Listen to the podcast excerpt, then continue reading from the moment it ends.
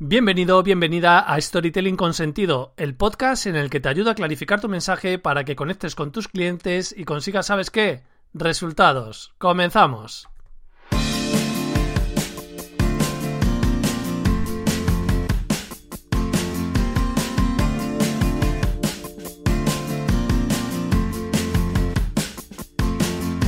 ¿Qué tal? ¿Cómo estás? Yo soy Nacho Caballero. Hace mucho que no hablamos, ¿verdad? Ya sabes que puedes entrar en nachocaballero.com y solicitar una conversación conmigo porque a los 30 primeros minutos te invito yo. Aprovecha porque esto no va a ser para siempre, ya te lo digo.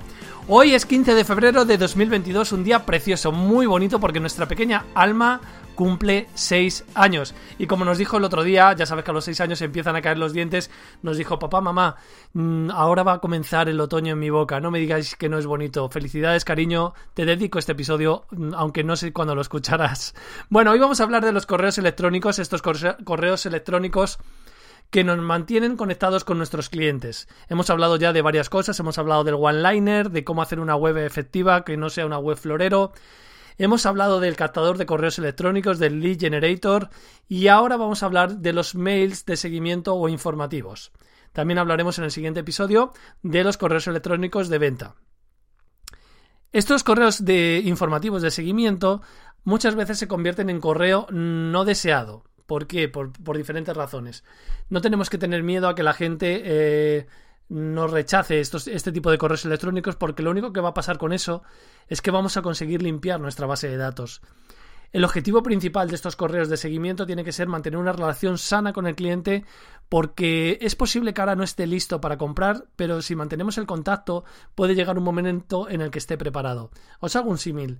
Tú llevas escuchando este podcast durante un tiempo, quizá no le ves sentido a lo que o no ves la necesidad de contactar conmigo para que te ayude con tu mensaje, pero puede llegar un momento en el que sí, ¿no? Ahora en el momento no es el momento, pero eh, quizá en otro sí.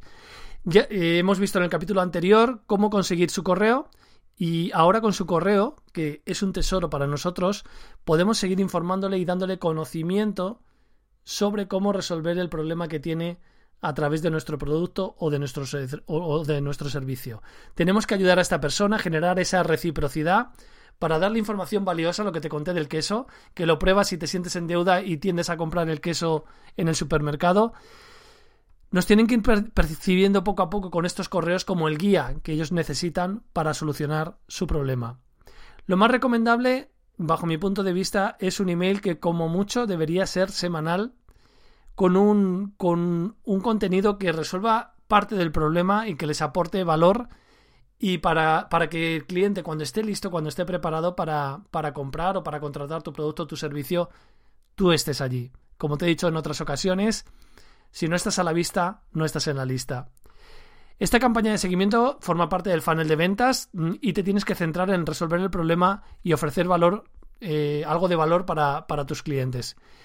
También decirte que la campaña de seguimiento es de largo recorrido si alguien acepta que les lleguen tus, correos electrónicos, considéralo algo valioso, eh, aunque ni siquiera lo lean, porque tú estás en su mente, porque ven que llega tu correo, a lo mejor no lo leen, a lo mejor lo archivan o, lo eliminan, pero si no te piden que les borres de la lista de correo, estás teniendo un efecto en la mente de tu cliente porque sigue teniéndote presente de alguna manera, ¿vale? Hasta el momento en el que ellos estén preparados eh, para comprar. Cosas que puedes poner en estos correos que te voy a contar, los famosos tips, formas de mejorar su vida, puedes anunciar un nuevo episodio de tu podcast, un evento, ¿vale? Y, también decirte que si te, agota el, escribir semanalmente, puedes hacerlo mensual, puedes hacerlo quincenal. De hecho, yo prefiero eh, frecuencias un poco más espaciadas que la semanal, ¿de acuerdo? El caso es que en estos correos tienes que, tienes que conseguir que vuelvan a tu página web y hacerles sutiles llamadas a la acción. No son correos de venta, y como te comentaba antes, hay gente que dirá, oye, bórrame, no me envíen más cosas, esto es guay porque nos, nos va dejando a la gente que realmente está, está interesada.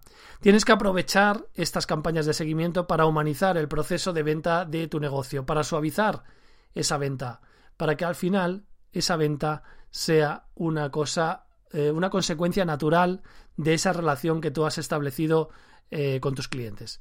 Hay muchas empresas que cometen el error de pedir que se casen con ellas en la primera cita. No cometas ese error. Para esto sirve precisamente la campaña de seguimiento, porque es esta relación, ese, oye, quedamos para ir al cine, oye, nos vamos conociendo, oye, mm, poco a poco vas profundizando en esa relación de pareja con tu cliente. Espero que te, que te haya gustado este episodio después de tanto tiempo. Te prometo que tendremos dos semanales.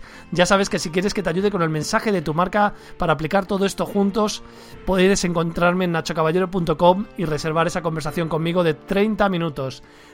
te agradezco un montón la escucha, que me dejes 5 estrellas en Spotify, en Apple Podcast y que me ayudes a difundir este contenido a alguien que creas que lo puede necesitar.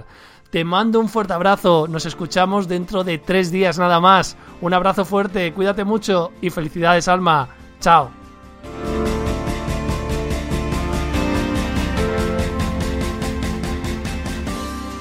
Una producción ático de podcast